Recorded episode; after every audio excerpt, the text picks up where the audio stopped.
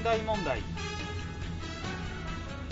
現代問題は現代社会の問題に学術的な知と鋭い思考で切り込んでいく政治と文化と社会のポッドキャストです。パーソナリティは私西島と。私マリンがお送りします。現代問題第80回。2011年7月22日収録分ですはいえっ、と第80回になりました。ほうほうほうほう。何年目なんですかね。もう何年やってんだろうね。6ね年とか7年とかそれぐらいになる感じで。まああの間途中だいぶブランクがあるので。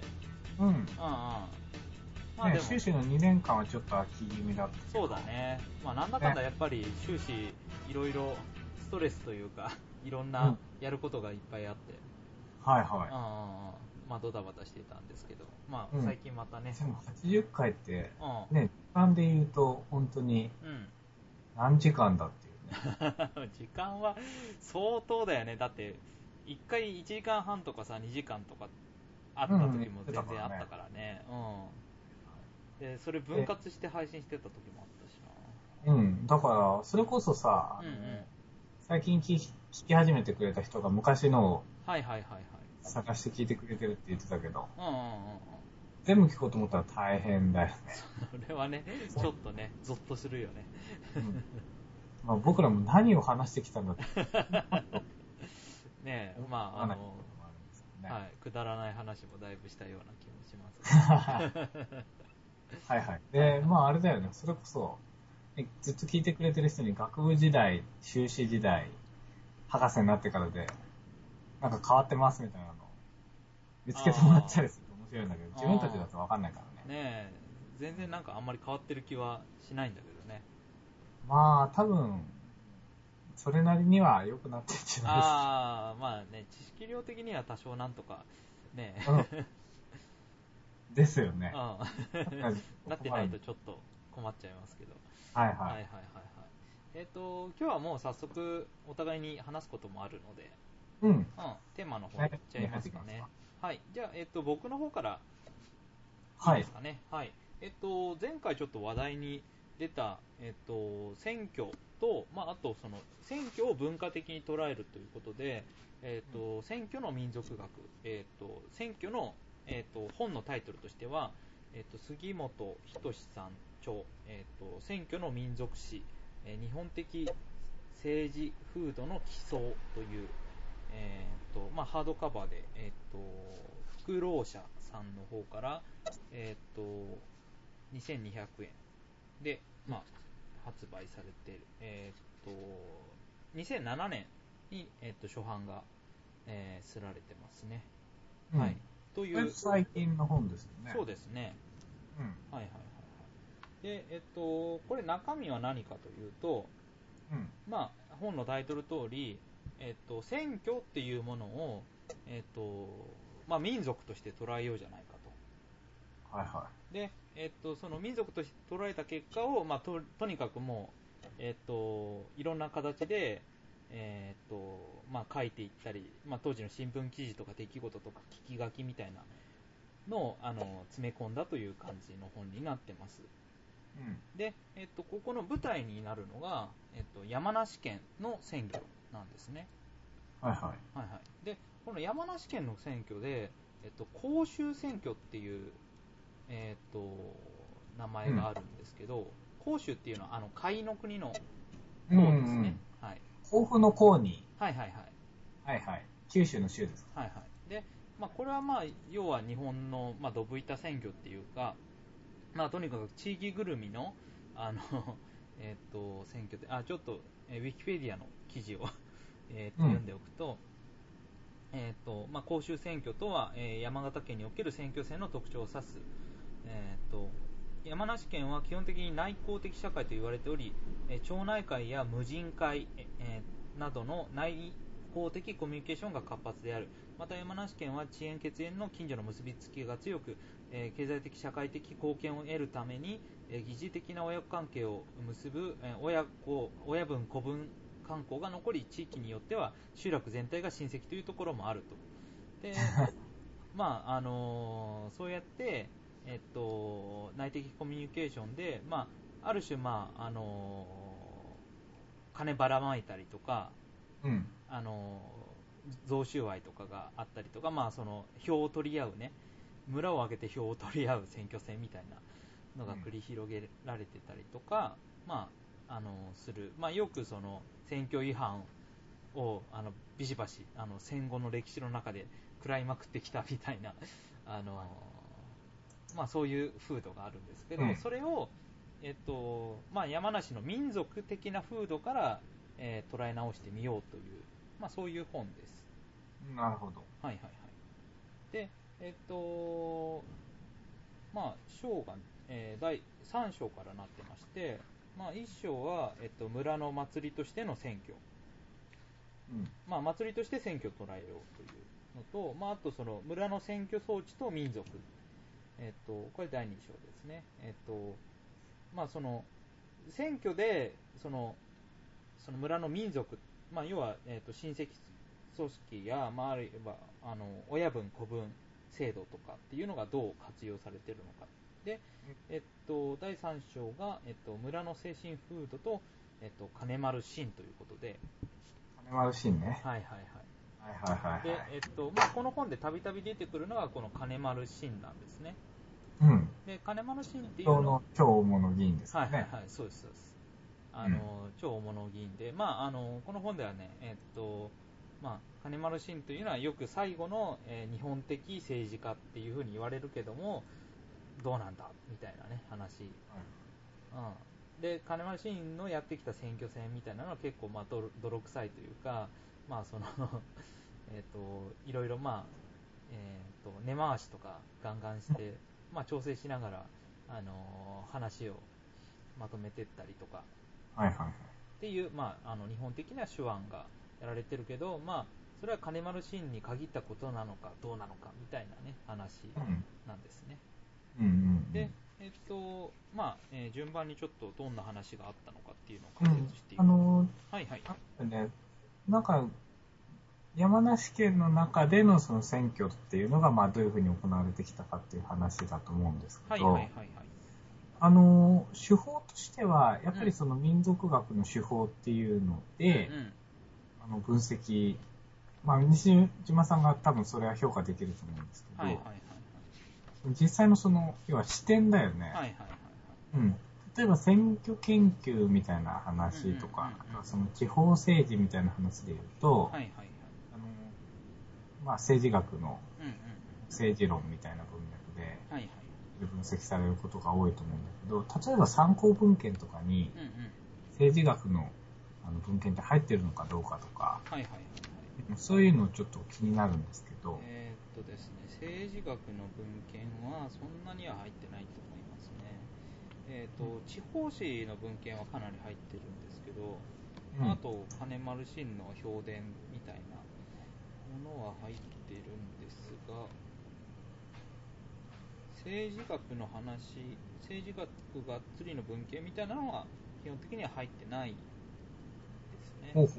で、えっと、まあ、えっと、この著者の、まあ、目的というか、まあ、目標としては、あの、柳田国夫の、うんまあ、えっと、明治大正史、えー世相編というのが、まあ、有名な本があるんですけど、えっと、うまあ、それになぞらえて、あの、昭和史世相編というのを、まあ、書きたいっていう、えー著者の、あの、言葉が最初に出てくるんですね。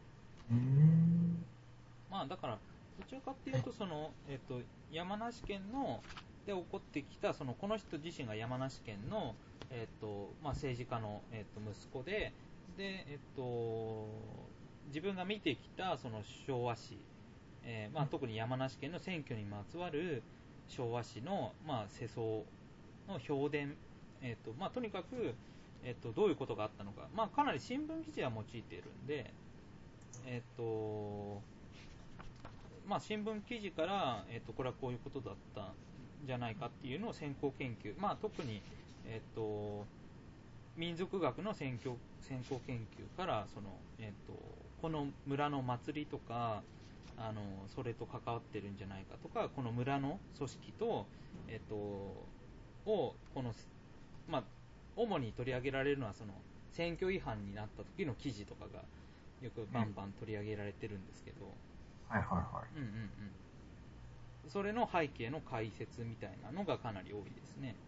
いや、それはやっぱり、うんある種ジャーナリスティックに書いてる部分もあるのかね。そのせそれこそ政治学とか民族学の方法論はい、っていうのではなくて、うんあのーまあ、ルポルタージュ的な、うーんそれとも歴史ががっちり書いてあるのか。えーっとね、結構項目ごとに分かれてて、それについてそのまつわる記事を書いてるので、まあ、民族史って言ってることでもあの分かると思うんですけど、まあ、その特定の結論を導き出すっていうよりは、そのえっと、山梨山梨で起こったその選挙と民族が絡む、えっと、記述を、まあ、どんどん集めていって、まあ、一つの本にしました。でえっとまあ、ジャーナリスティックっていうよりはそのジャーナリスティックに報じられたその選挙戦っていうのには実はこういう民族的な背景があるんですよっていうような、えーうん。そういう作りになってますね。作りとしては、うん。うん、なんかその民族的な背景っていうのは、いきなり聞くとピンとこないんだけど、それは、この後西島さんにちょっと解説してもらえる？はいはいはいはい。まあちょこちょこやっていこうと思うんですけどえっ、とあ大丈夫ですか？はいはい。はいはいはい。じゃあ、あの、えっと、まあ、興味あったところから、えっと、徐々にやっていこうと思うんですけど、うん。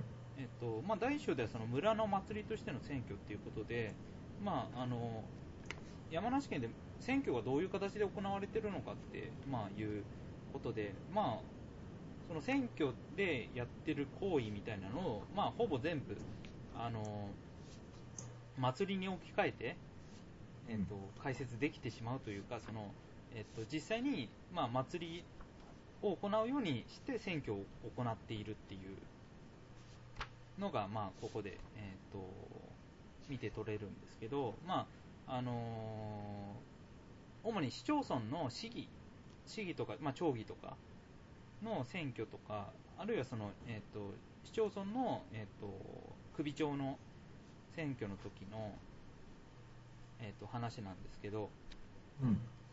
えっと、どこから候補を出すかっていうところから始まるんですよね。はいはい。うん、で、えっとまあ、誰が候補を出すか、まあ、自発的に候補を出すっていうよりは、そのある村に1人は候補を出さなくちゃっていうような、ある共同体の中で1人は候補を出さなくちゃいけないみたいなのがあって、でうん。えっと、その村の、えっと、共同体のつながりっていうのはあどういうところにあるかっていうのが、その親戚の、えっとまあ、親戚だけじゃなくて、まあ、遅延、まあ、えー結構、まあ、隣近所の、えー、とつながりっていうのが、えーかなりあってでさらそれにプラスして、えーとまあ、遅延、血縁、えーっていうのがえー広がっていって、まあ、それがかなり複雑に、えー混み合ってるっていう解説が、まあ、あってでその中から、まあ、あの1人代表で、えー選挙の候補を出すと出さないと、えーその村村とか共同体としてはあのかなり直れなので、はい。うんうんうん、出さないといけない。で、えっと、まあ、有力者が出るんだったらいいんだけど、まあ、なかなか、あのー有力者が出なかったりする場合もあって、えー当然そうだよね。うん、そうそう、候補者立てるのもかなり負担になるし。うん、で、候補者自身の、まあ、結構お金も使うから、うん。結構大変で、そういう時に、まあ、どうするかっていうと、あの養子、うん。えーここのその山梨の社会ではその養子が結構あのかなり下に見られててした。下、まああのえー、と価格とか、えーとあまあ、家の格とか、まあそのなんていうの、まあ、地域コミュニティの中での役割がかなり、えー、と下になっていて軽んじられていてで、えっと、まあそういう養子で入った人たちがそのコミュニティに、まあ、えっと、まあある種確固たる地位を、えー築く通過儀礼的に、まあその、えー立候補するっていうこともあったりするみたいな話でも、それだとさうん、うんうん。普通は、その、地域の代表とか名士みたいな人がね、はいはいはい。出てくるはずなのに、うんうん。その人が、なんで下の養子みたいな人が出るのかっていうとか、そういうのもちょっと不思議だよね。うんうんうん。うん。で、えっと、これはね、まあ、まずその、あのー選挙に出ることを、この、山梨では、まあ、えっと、みこしに例えてるんだよね。はいはい。うん。で、選挙に出る人っていうのは、そのみこしの上に乗ってる、まあ、玉だと。うん、玉、まあ、魂だったり、あの、なんていうのかな。まあ、祀られるものだよね。うん。うん。で、えそれを決めて、あとは地域社会でそれを担ぐと。はい。うん。で、えっと、それ、みこしそのものが出ないと、その村の直れだから、担ぐ人は割とその、えそういう人でも大丈夫らしくて、うんだとりあえずその、えっと、要は、あの、担がれる人は、まあ、その養子とかそういう人でも大丈夫で、要はその村として一丸となって戦うために、うん。あの、みこしをわしゅわしゅ担いでる人の方が大事だからさ。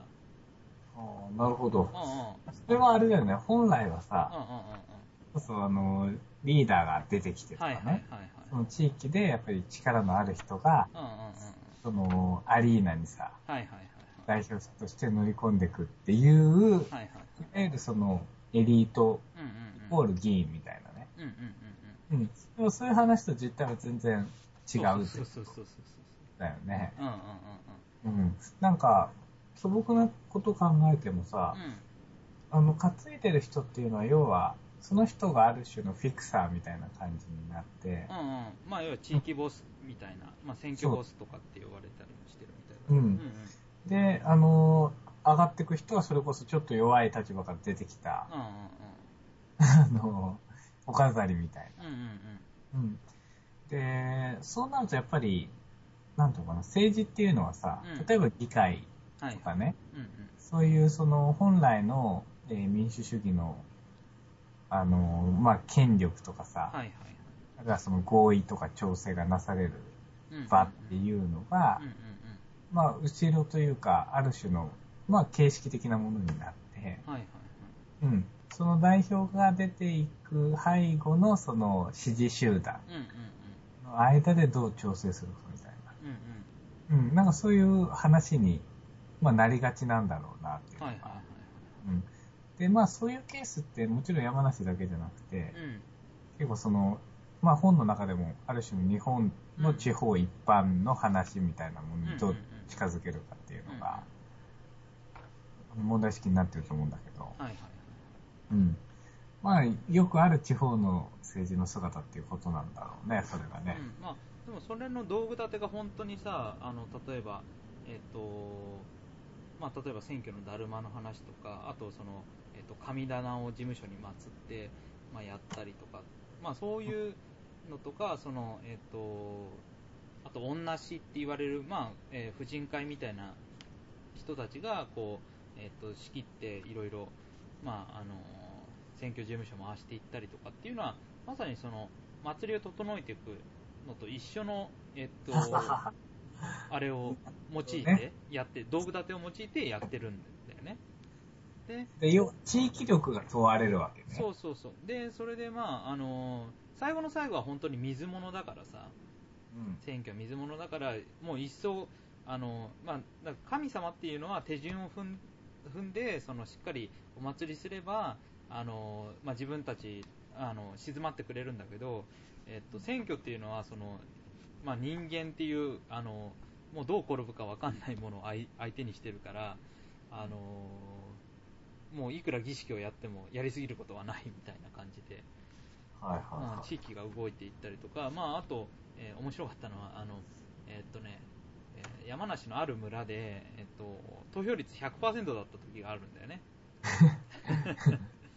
でそれはそのそのある村から、えー出たその、えーっと県県知事かなんかの候補うん。を応援するためにその村が一丸となってあの動員してるわけ。そうそうそう。で、えっと、その時にやったのが、まあ、えっと、えー老人とか、老人を背負って投票所連れてったり、リアカーを引いて、その、えっ、と、病人のとこ行ってあ あの、投票所まで、あの、やったりとかっていうのが、その、村全体で、うん。あの、とにかくみんなを投票所に行かせるっていう、もう あの、そういう、あの、大、あの、大活動っていうか、その、すごいなんか、あの、運動になって、まあ、や祭りだったりして。そうそうそうそうそううん、まさに、ま、ね、西島も前、祭りごとっていうふうに言ってたけど、うんうんその非日常の世界そう。うんうんうん。で、要はみんなが一丸となって。一つの目標に向かうっていう。うんうんうん。うんそれは、あれだよね、本当に、祭り的な要素っていうのが、そうそうそうそう現れてくるわけ。だ。うん、だから、あの俺ね、この話聞いてて、まあ、思ったのが、あのあれと一緒、あの甲子園、え、方針？甲子園、はいはいは甲子園も、あのあれ結構さ、その地域のあのやつ応援するじゃん。い。で、まあ、あれね、うんうんうん。なんか地域のコーナーとかやってるもんねそ。うそうそう。で、ふるさとみたいな。うんうん、で、えっと、県のさ、あのえー高校とか応援したりとか、その地元の高校に寄付して、まあ、なんとかあの勝たせようとかっていうのがあったりとか、まあ、どんどんその代理戦争化していくんだよね。はいはいはうんで、地域の人がこうどんどんのめり込んでいって、い。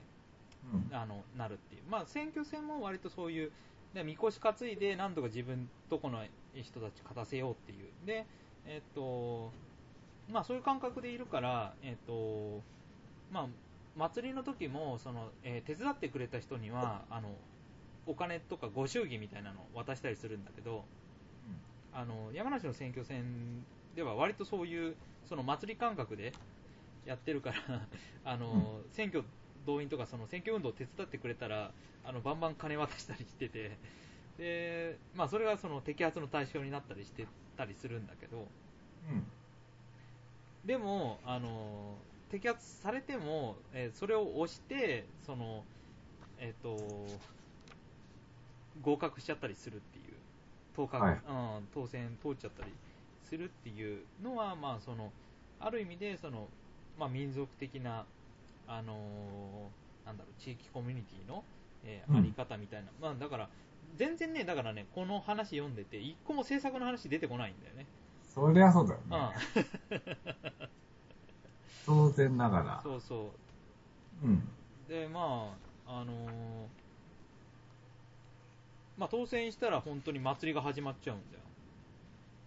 その具体的にはどういう、えっ、と、まあ、えっ、と、酒が振る舞われて、その後に、えっ、と、まあ、太鼓、笛鐘がやって、あの、春駒っていう民族芸能が、あの披露されて、でもう一気にその、歌や踊りとかがバンバン始まって、あのもう、ま、祭り状態になる。はいうんはなるほど。うん、で、えっと、まあ、片や、これ、あのー結構こうやって戦うのは、その、えー争点になりやすいのは、えっと、首長選挙で、えっと、村議の選挙とかっていうのは、あの、無投票で合格みたいなのにも結構なると。うん。で、それはかなりその根回し、うん。うん、それこそ選挙、あの地域ボスみたいな人とか、まあ、やり手の人があの根回しをして、えっとうんまあ、各、えーそれぞれその選挙戦を組織するような地域にあの、えっとまあ、話を通して、まあ、うまく調整して、まあ、要は談合みたいな ことが起きて、まあ、あの今回はこれでいきますみたいな感じで無投票であの議会の、ねメンバーが決まったりはするんだけど その、えー、と村の首長になるとそれが一気にもうなんか、あの敵対的になってあのその選挙期間の最中とかはなんか村の入り口にこう、ね、あの火を焚いてさであのなんかよそ者とかなんか、えー、とスパイみたいなのが来ないかどうか見張ったりしてるとかっていう完全に戦国時代の そうそうそうそうそう手してますね。そうそうそうそうそうそうそういいえ。で、えっとね、まあその、で広報とかあの村の広報村が推す候補と違う候補とかにこう肩入れしたりとか応援したしちゃったりすると本当に村八部とかになっちゃってうん。あの、えっとある、えっと地域のそのお寺の和尚さんがあの、えっと村が推すのとは違うあの候補の応援をしたらもう檀家からソース感食らって、えっと、お布施米を全部、えー断たれて、えっと、葬儀の今朝や、えー仏具までも取り上げられてさらには支給されていた生活保護費まで打ち切られてもうえらいことになったみたいな で住職は断食でね抗議したっていう、えー事例がね、まあ、これは結構前の、えー、と1900、えー、と 50, 50年だねに起こった話なんだけどさなるほど。まあ、そんなんがあったりとかっていう、もう本当にだから、あの担ぐみこしはどうでもよくて、とにかくその地域のメンツをかけて争ってるうん。っていう、まあ、のが、まあ、ある種、ある意味で、えっと選挙の実態としてあって、でえっとそれを支える選挙装置っていうのが2章で、まあ、描かれてるんだけど、それはまあその、えっと選挙の、まあ、し親類関係、まああのー実際の血縁関係よりも、えっと隣近所、さ向こう隣3県ぐらいの、えっとまあ、旧5人組みたいな近所関係っていうのはかなり重要になっていて、でプラスその、えー疑似親子っていうか、親分子分の付き合いうん。みたいなのが、まあえー、とそれはまあ結婚世話してもらったりとか、いろいろ世話になったりみたいなので、親分子分の関係が、あのー結ばれてたり、後見人になってもらったりとか、いろいろあるんだけど、まあ、それを軸にして、でさらに、えっと普段はどういう関係がやられてるかっていうと、その無人ですね。無人。無人、えっと、無はあのないに、人は、えー尽力の人、尽くす,、はい。尽くすっていう字。うん。で漢字を思い浮かぶけど、うん意味が、あ、わかんない。えっと、頼もしとかっていうふうにも言われるんだけど、これは何かっていうと、まあ、あの、要は、えっと、まあ、何人か人が集まって、お金出し合って、ある人に貸すと。うん。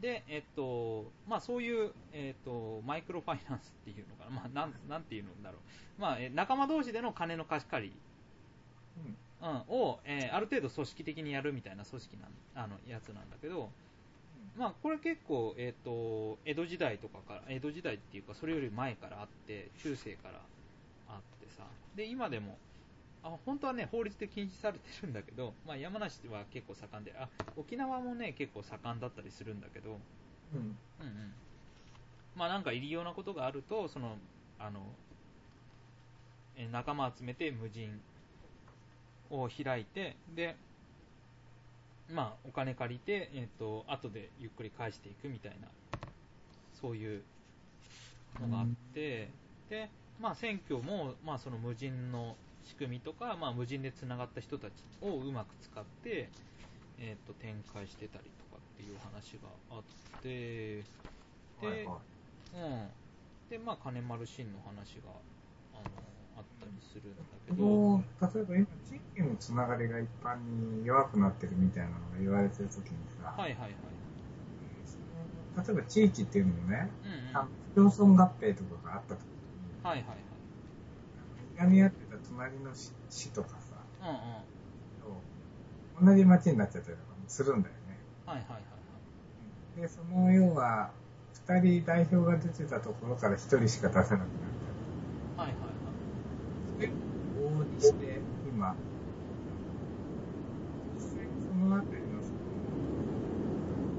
なんていう話をするけど、時代が移ろい変わってきた時の中でそのコンフリクトがどういうふうに生まれてきたかみたいなはい。はいはいはい。ところも気になるところだけどね。ああ、そうだね、変化ね。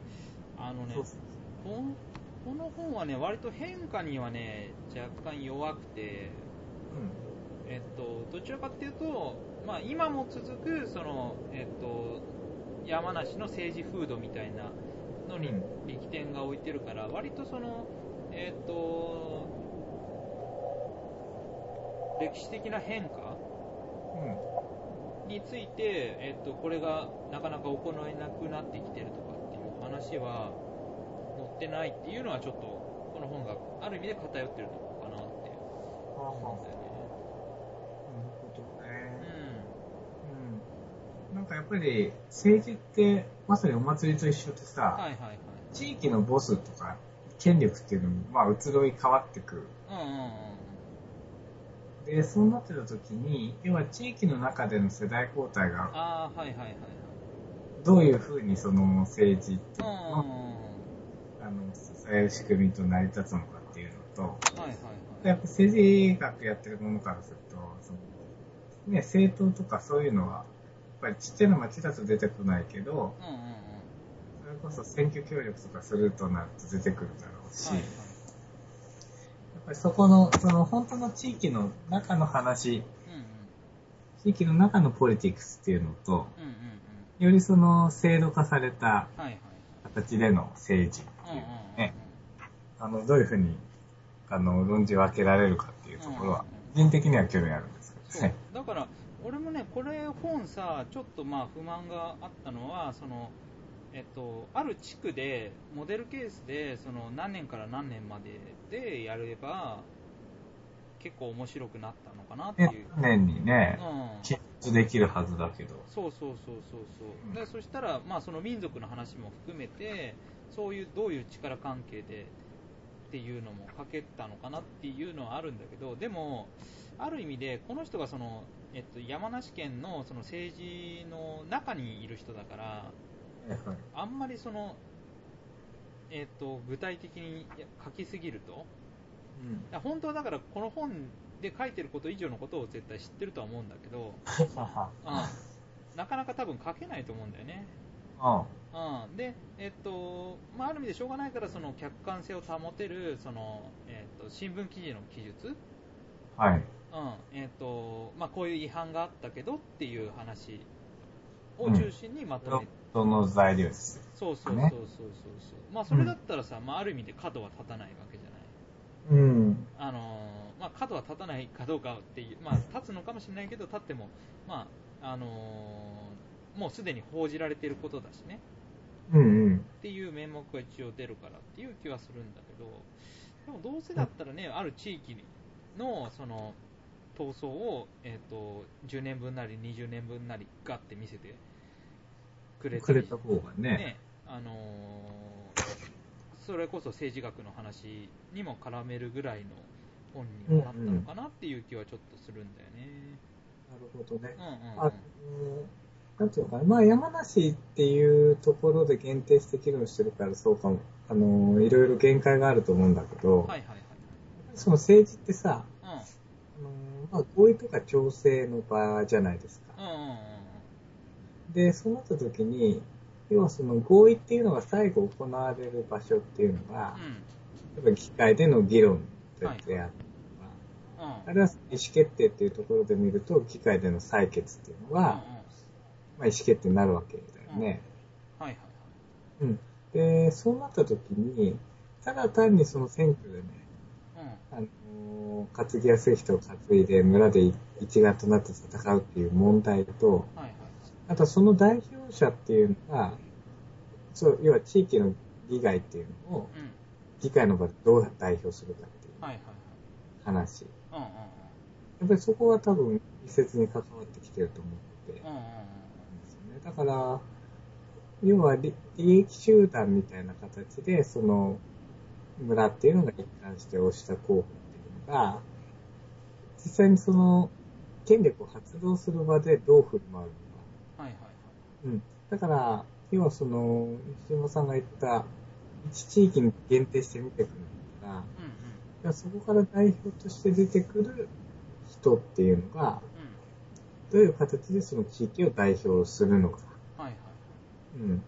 で、どうやって支持を調達して、議席を維持するのか、みたいな。このミクロなところに行くとなると、やっぱりそういう政治の本質的な話、はいはい。権力とか、うんうんうん。あと合意やっぱりそういうところにまで、あの、広がりがある議論なのであれば、すごく、あの、アトラクティブだなと思うんですけどね。まあ、でもなん、なんていうのかな、えっとこの本で、まあ、面白いところは、そういうその機能的な側面よりも、えっと、本来はその、えっとまあ、政治とかその選挙っていうのは、自分たちの意見の代表者決めて、えっとえーいかにこう自分たちの生活を良くしてくれる候補を選ぶかみたいな話なんだけど、うん。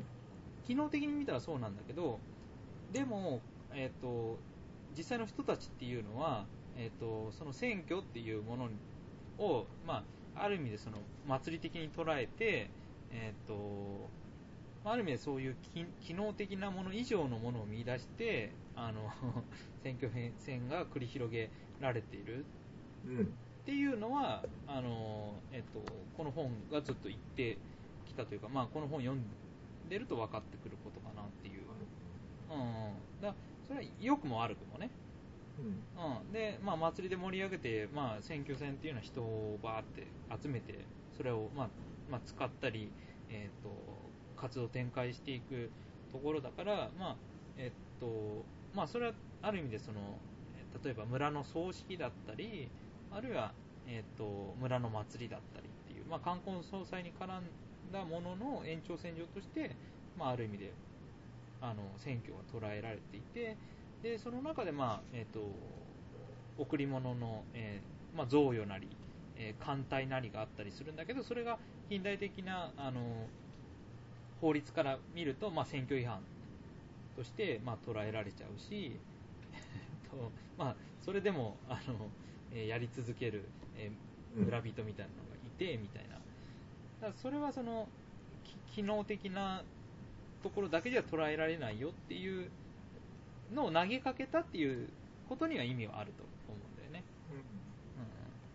なんか、その、ね、日本の選挙で特に地方選挙がさ、はいはいはい選挙っていうのは、あまあ、もう一般的な、やっぱり、みたいなんですよね。ーはいはいはいはい。うんだから、ある程度その西島さんが今、その本の中で書かれた内容を説明してもらったのもさ、はいはいはい。まあ、あの、想像の範囲内、まあね。範囲内で、はいはいはい。で、要はそこの新聞記事に書いてあることっていうのも、要はね、あの、ある種の常識的な理解の範囲内で理解できることなわけじゃないですか。だからそこからさらにプラスアルファで、あの、ある種ね、選挙の民族学っていうぐらいなんだから。それを言って、何があの上乗せされたのか。まあ、あの、聞いた範囲内だとやっぱりその地域史みたいそうだね。な、うん、話。あとはまあその、要はその人の担がれ方っていうのが。あの、かなり、ね、名士っていうのよりも、やっぱ土台がどうやってその人を担ぐかっていううんまあ、もちろん名士があのやるときもあるんだけど、あるんだろうけどね。うん。なるほど。うん、うん、だから、えっ、と、結構だからその親戚、山梨のその親戚付き合いの権力関係みたいなうん。ところはかなり詳細に記述しているので、まあ、それは傍から見るとちょっと、あのーある意味で分かりにくい部分で、えー、とそれをいろいろ掘っていくとどう見えてくるかっていうところだから、まあそのまあ、マリさんが言うようにその、まあ、ドブ板選挙ででもじゃあそのドブ板選挙の詳細な部分っていうのは何なんだろうって言ったときに、はいはい。うん、この本が書いてることはあのまあ、一つのドブ板選挙の説明というか、えーとうん言い分うん。にはなってるかなっていう気はするんだけどね。うん。その、なんていうのかな。ドブ板選挙の描き方として、その、要は村が一丸となって一つの目標に向かうっていうのはさ、はいはい。やっぱり、あの、説明としては祭りのアナロジーみたいなのは使われているわけうんうんうんなのかああ、うん、もちろんもちろん。だから、み、みこし担いでっていうのがまさに。うん。な。まさにね。うんうん。それは、あその、俺が今言ったアナロジーっていうのはさ、はいはい。もうちょっと具体的な、いや、よみこし担ぐっていうのはね、その、比喩の一つなんだけど、うん。あでも実際に用語として、あの現地でそういう流通がしてるらしいんだけどね。ああ、なるほど。はいはい。今年の球はどうだみたいな話がね。うん、いや、なんか、あの、気が短くていけないみたいな 話があったりとか。うんなるほど。うんうんうん。だから、まあ、その、要は政治って、ある種文化と密接に関わるわけじゃないですか。うんうん。だから、その地域のルールっていうのを反映してリーダーが選ばれてくるってうん。はい。いう。やっぱ面白いのがさ、ただ単にその、一つの地域、一つの文化からっていうのじゃなくて、うそこがやっぱり戦うっていうのと、ん。うん。あ戦った結果ね、例えば負けたとこがどうなるのかみたいなさ、はい。負けた候補がどうなるのかみたいな。うんうん。やっぱそういうところもミクロに見ていくと面白いと思うんですよね。うんうんうん。というのは、あのーやっぱり民族学っていうとさ、ね、その、厳密な分析っていうのはやっぱ難しくて、うん。はいはい。いかに幅広く深く記述するかっていう話だと思うんですよ。うんうん。だからそうなった時に、例えば制度論とか、はいはい。うん。あとはその選挙結果でね、得票数とか。あとはその県議会の議員さんとの関係とかね。なんかそういうその、いわゆる政治学の制度論とか権力論みたいなところから離れたところで、はいはいはい。うん。あのー民族学的に面白いところってはいはい何なんだろうみたいな。はい。うん。だから要はその選挙のね、それこそ運動の中どうやって運動していくかとかさ、はいはいはい。その町内会の組織のその機能の仕方とかね。うんうんうん。やっぱりそういうところがすごくあの細かく書かれてたりすると面白いなと思うんですうん。よはいはい。ね。まあ、えっと、まあ、この本きっかけにして、その、まあ、ある意味選挙っていうのがその民族学の対象になりうるみたいな感じで、割と今、あの盛り上がって研究も出始めてるので、まあ、それがまだちょっと、えっと、僕は知らないだけかもしれないですけど、あの、論文としてそんなには出てないので、えっと、うんうん。これからね、また、あの、新しい人たちが、あの、この議論を深めてあの、西島さんうんうんに、はいはいはい。あの、まあ、民族学専門なわけじゃない。まあまあ、半分専門ですね。はい。うんまあ、文化人類学とか民族学みたいなはいはいはい。で、さらにその選挙っていうテーマではいはいはい。深めたいとか、うん突っ込んでいくと面白そうだみたいなところってあります。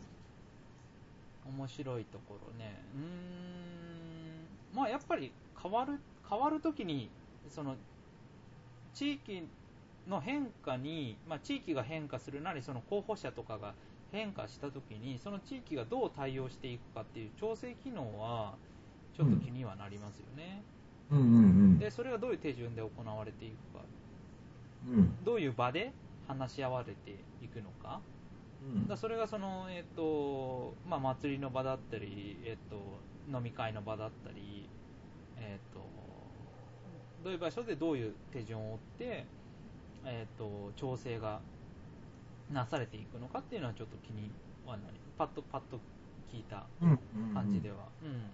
それは例えばその、変化の仕方っていうところの調整っていうのはさ、うんうん。藤島さんの、あの、まあ、専門だと、はいはいまさに後継者がどうやって出てくるかとか、はい。はいはやっぱりそういうところになるんですよね。いはい。うんうんうんうん。で、やっぱそこの時に、それこそ、もう、なくなっちゃうか生き残るかみたいな。はいはいはいはい。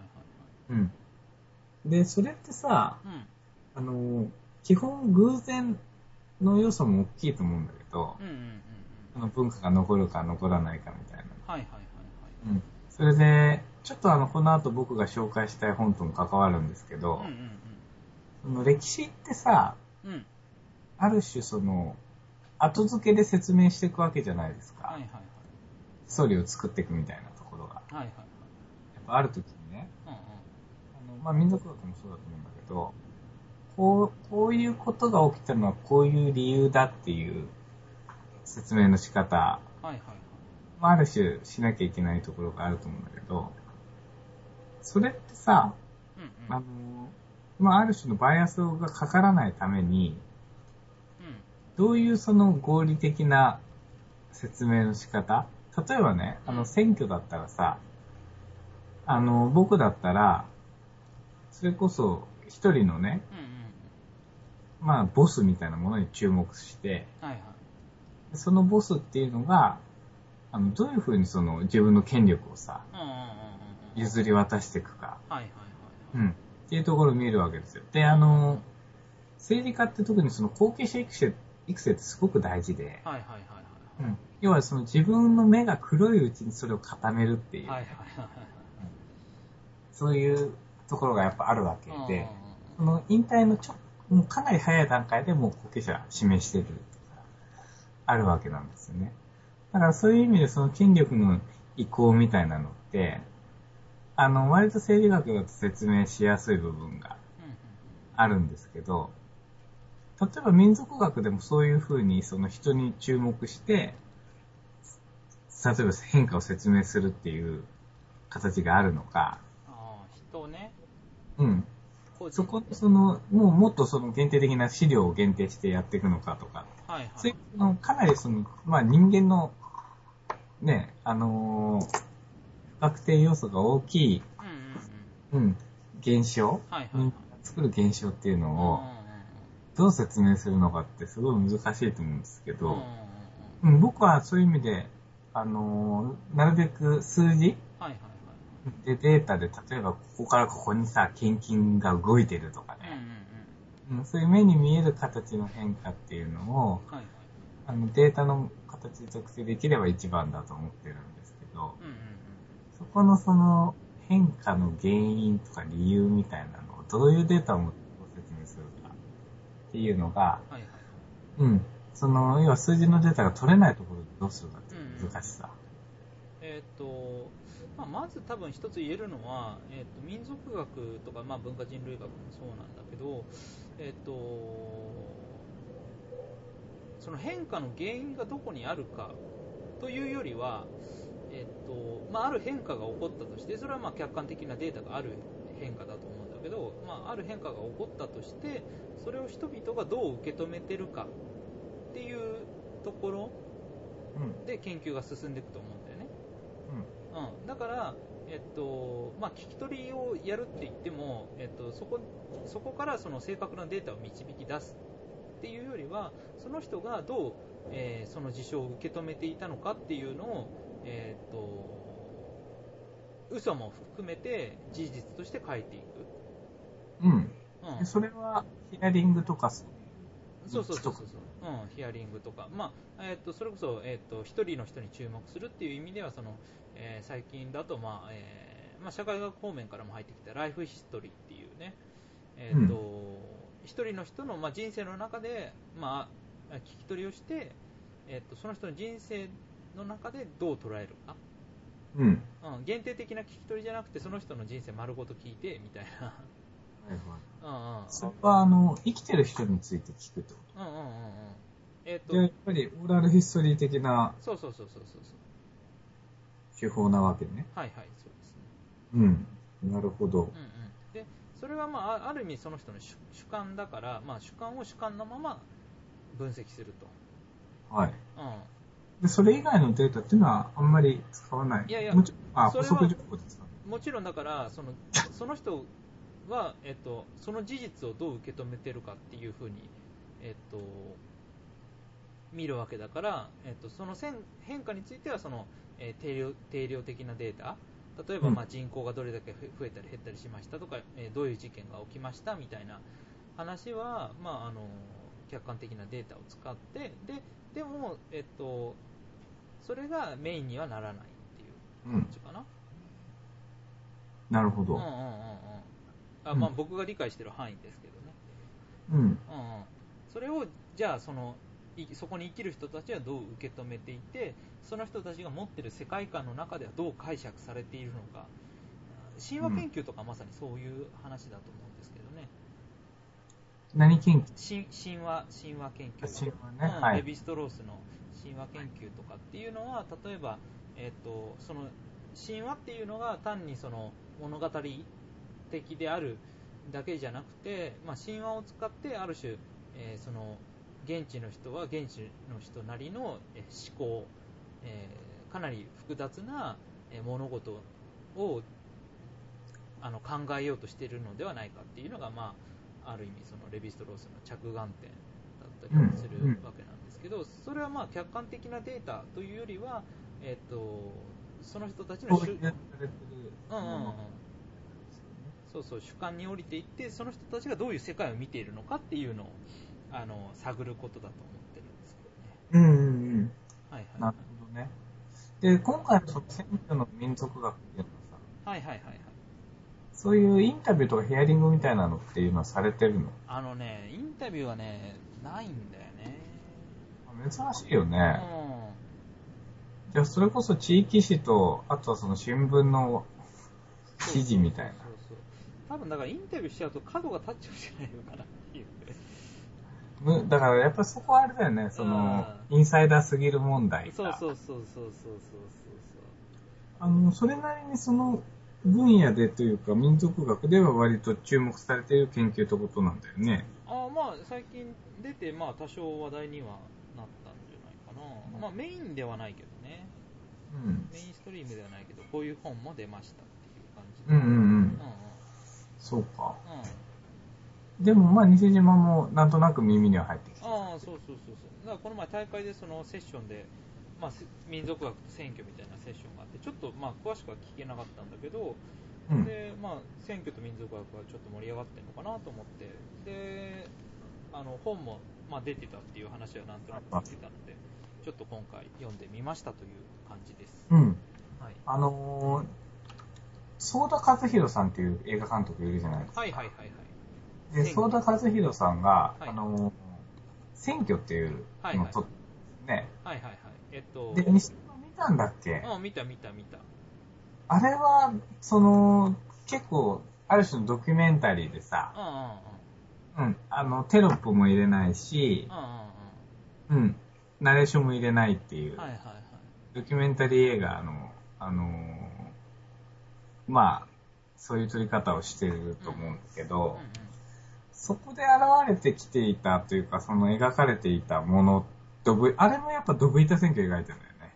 まあそうだね、あのうん基本的にはその後援会組織と,、えーとえー、と弱い候補者みたいなね、強い後援会組織と,、えー、と弱い候補者っていうような関係を、まあ、ひたすら書いていくっていうような感じ、うんうんうんうんうん。で、ある種のその、えっ、と、民族学というかさ、はいはい、ケースをベタに見ていくっていう、うんうんうん、うん、話では、あの、相田さんの選挙っていうのと、はいはいはい。今回あの、紹介してもらった選うんうん。挙の民族学、ちょっと近いかなと思うんだけど、うんうんうんでもまあ、おそらくそのベタに見るっていうのと、あとはその資料をね、はい。例えば新聞記事とか事件を追ってうんっていうのは、あの、やろうとしてたことは同じでも、データの集め方で全然見えてくるものが違うっていうのは、うん。うんあれ、それどっちの方が刺激的だった？あーまあ刺激的なのはやっぱ相田和弘さんの選挙。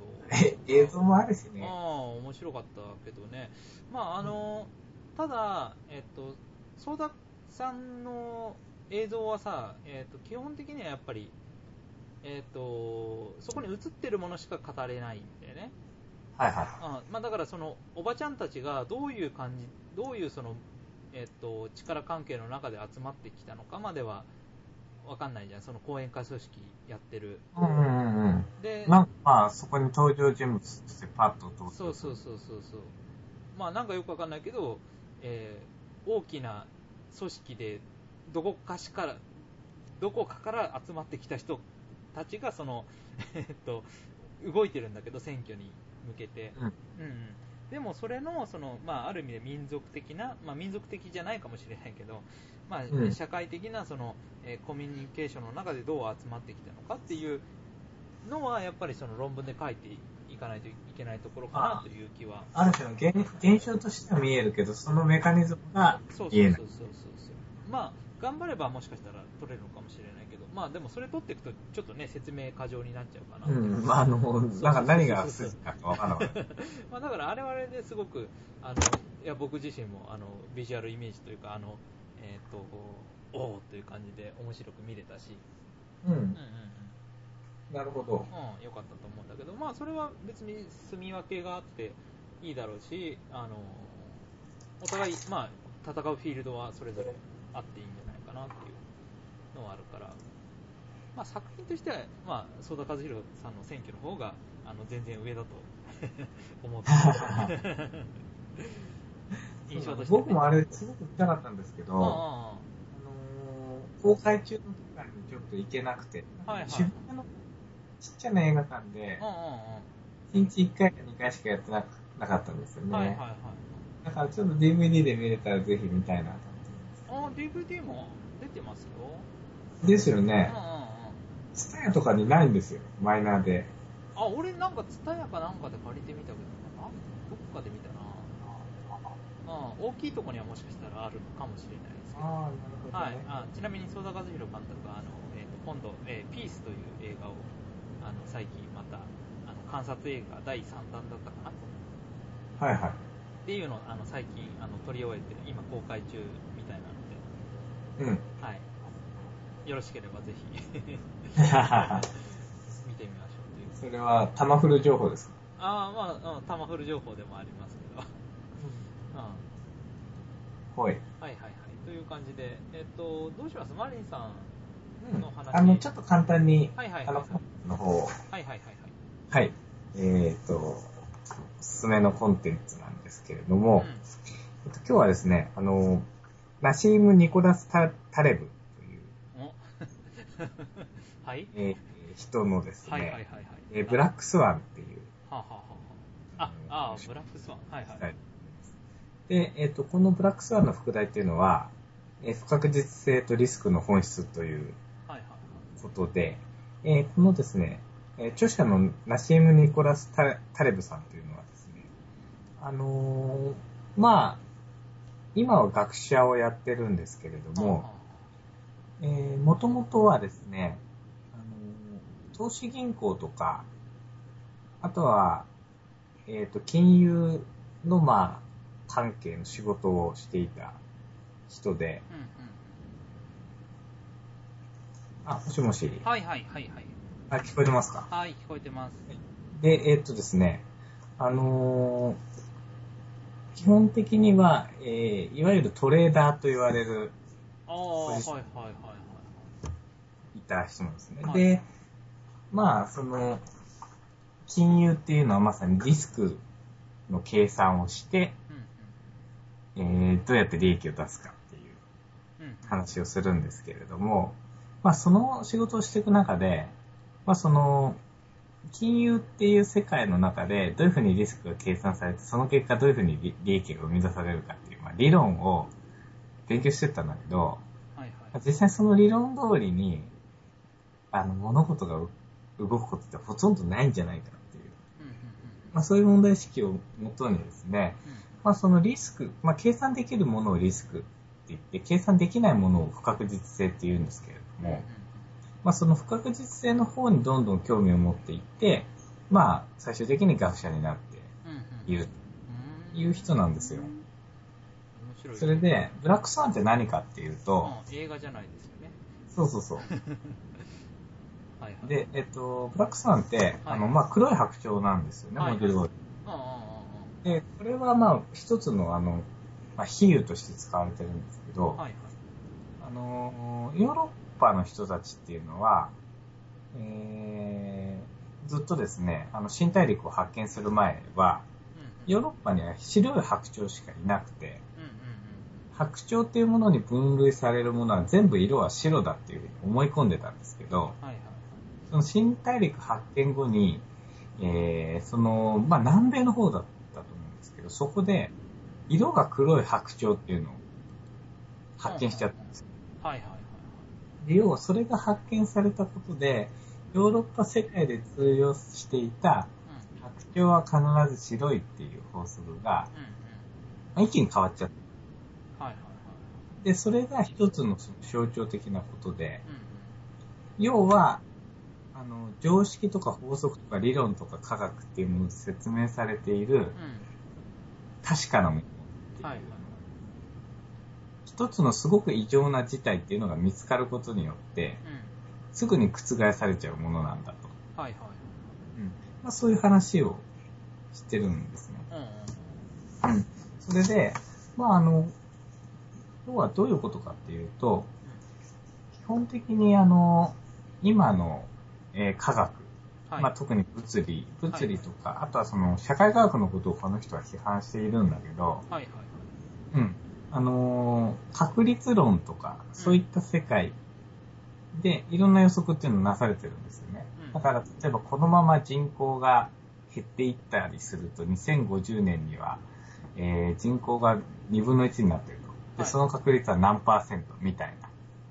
はいで、そういうその確率論でいろんな予測がなされて、えー社会現象とかがいろいろね、あのー説明されるんだけれども、うんそれっていうのが果たしてどこまで正確なのか。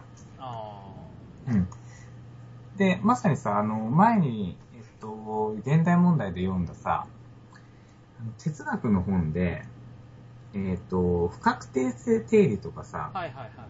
うん、そういった話をしたことがあったと思うんだけど、あうん。あ、あったね。あの、今ちょっと、あの、本の名前ど忘れしちゃったんだけえーど、理性の限界ですね。あ、そうそうそう、理性の限界。うん。うん。で、まあそこの議論とも関わるんだけどさ、はいはい。要はその人間が予測し得ることとか、うんうん。計算できることっていうのが、あまりにも少ないにもかかわらず、うん。その今持っている技術の中で、まあ人間はいろいろ計算しようとして、かはいつそれによって、まあ、あのー長期の政策とか計画とか立てようとしするよね。だけどそういうその計画を立てるっていうことっていうのが、あのー実は逆にその計画を立てることで、かなりその行動とか、えっ、と、人々の思考の範囲っていうのを狭めてしまって、うん。はいそのことによって、要はその自分たちの予測とか、予想ができる範囲内のことでいろんな物事を考えるっていう思考法ができることで、うんうん。その予測を超えた事態のことが、まあ、往々にして起こりうる。だから、うん例えばブラックサンを発見しちゃうとかさ、はいはい。でそういうことに全く対応できなくなっちゃう。うん。で、それはす非常に大きな今の社会の問題だっていう話をしてるんですよ。はいはいで、これなんで今面白いかっていうと、はい。まさに福島原発の事件がそこと関わるうん。ねわけですよね。絶対安全だったはずなの。そうそうそう。うん。うんだから想定していたことじゃないことが起こる。うで、それが起こったことによって、まあ全てのね、例えば原発は安全だっていうん。はい。考え方とか、うん。あとその、それこそ10メートル以上の津波が来る確率って0.00いくつ？はい。みたいそれは1000年、1000年間1回も来てないみたいな。うん。それが1回の現象で全部変わっちゃったわけですよ、はいはい。だから0.0何パー、0.000何パーセントのことって、もう起きないと思っていろんな想定で、うんうんうん。あのーまあ、環境とか制度とか装置みたいなものがデザインされてたわけだけど、それが1回のあの地震うん。によって全部前提が覆されちゃう。はいはい。うん。で、まあそういうことが起こるよねっていう話をまあしてるんですよね。うんうんうん。で、で、要はでもそんなのが起こるとなったら、何にもできねえじゃねえかうんうんうんうん。じゃないですか。はいこの人が言うのは、はい。そんな意思決定をするときに、それが起こる確率っていうのではなくて、それが起きた時の影響力うん。はい。を考えないといけないうん。だから要は確率でほとんど起きないとかも、絶対的に起きないっていうことはありえないから、うん。うんうんうん。それが起きた時にどれぐらいの波及効果があるかっていうことを考えて、制度を考えないといけない。うんうん。で、これ原発問題に照らして言うと何かっていうと、うん。要は原発みたいな、うん一回起こったらうん。取り返しがつかないようなもの、うん要は、基本的にああいう事故が起こるって可能性は 0%, 0だと思われていたんだけど、はいはい。実際起きちゃったうんうんと。で、要は確率的にそういうことはありえないから大丈夫だって言うんじゃなくて、うん。うん。要は起こり得るっていうのを前提に、それをが起きた結果どれぐらいの被害になっちゃうのかっていうものを考えて。意思決定しなきゃはいはいだから原発の場合はそれが起きた結果、はい。それこそ福島の地域がさ。ある種、あの、放射能によって、全部ダメージ受けちゃったわけですよね、地域の全体だからそもそももうその地域にいられなくなる、ここ、このまあ100年なり何何年なり、そうそうそうそう。その規模で、ふうん、不可逆的なというか、うん。ダメージを受けちゃったわそう。けだね。うんうん。あとはまあもちろん、えっ、と、日本、特に関東のうん。、はいはい。うん、えっ、と、電力供給うんが危機的な水準になっちゃうとか。うんうん。で、まあね、あの、世界的な信用もだいぶ、そうそうそう、そういうことだよね。それだけの、まあ、リスクに見合う効果が原発にあるかっていう話に。だからまさに、0.0000何パーセントの0.0001%で事故が起こる。っていうことと、うん。あとその事故がが起きた結果、すごく大きな被害が出るっていうことを比べるのであれば。その起きた結果どうなっちゃうかっていう方をうん。優先して物事を考える。うんうんうん、だから起きた結果、それだけ大きな被害が出ちゃうっていうもので、なのであれば、うん。はいはいもうそれはやるべきじゃないと。はい。うん。まあ多分、学スワンを読んだら、まあそういう結論にはなるとうん。うん思うんですけど。で、それをですね、まあその、この人は、この本ね、エッセイの形で書かれてるんで、そうなんだ。あの、かなり、いろんな、例えば思想家のはいはい。考えとか引用しながうんらうん、うん。うん、あと自分の体験とか書きながら、はいはい。その要は不確実性とリスクっていうことがうんどういうふうに理解されて、それが今現代社会の中でまあどういう問題を引き起こしているのかっていうのを、本当にいろんな視点から議論してるんですうん。それで、まあこの人の主なスタンスは結構もう科学批判みたいな。話で、あの、ポパーのさ、うん可能性みたいな、はいはいはいあと会議主義みたいはい。な、かなりあの、細かく書いてるんだけど、うん。今そのみんなが常識だと思ってたりとか、あとその、人間っていうのがいかに限定された状況の中で物事を考えてるのかみたいな。うんうん。で、今計算され、できると思われているリスクって実は全然そうじゃない。うん。うんうん。だからそこの人間のまさに、あのー理性の限界っていうのと科学の限界っていうのをもとにいかに、あのー制度とか、うん。あとは意思決定っていうのをみんなで作っていくかっていう。なるほどね。うん。そういう話をしていて、ううん。あのー、まあ、中身はちょっと理系の話もあるんだけど、ん。はいはい。うん。哲学者の名前がバンバン出てきたりおとか、お。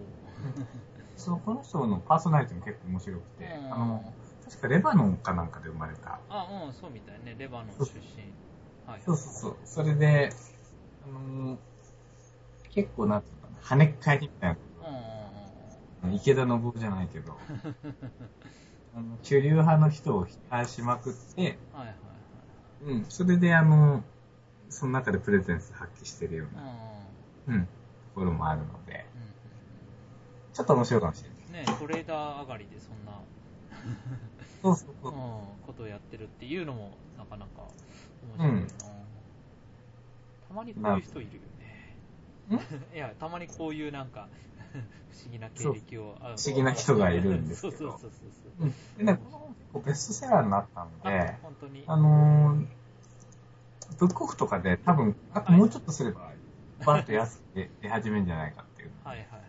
まあ、うんじゃあ、えっ、と、またリンクも貼っておきますので、ぜひぜひ、ねはいはい。あの原発問題等々を考えるときも、えー参照してみてはいかがでしょうかというところで、じゃあエンディングの方に今日は行きますか。はい。はい。えっ、と、現代問題では、えー感想や意見を募集しております。また取り上げてほしいテーマやコンテンツ、あるいはやってほしいコーナーなども募集中です。西島とマリンの意見に対する反論や間違いの指摘なども受け付けておりますので、よろしくお願いします。メールは現代問題のブログからお願いします。現代問題とすべてカタカナで検索をかければ、えーブログにたどり着けますので、そこからメールフォームで、えーお送りください。えー一言感想から長文まで受け付けております。あの新しいリリスナーさんもね、ぜひバンバンあのメール気軽に送ってくださいということで、はい。えー今日はこんなところで、えーお疲れ様でした。はい。ありがとうございます。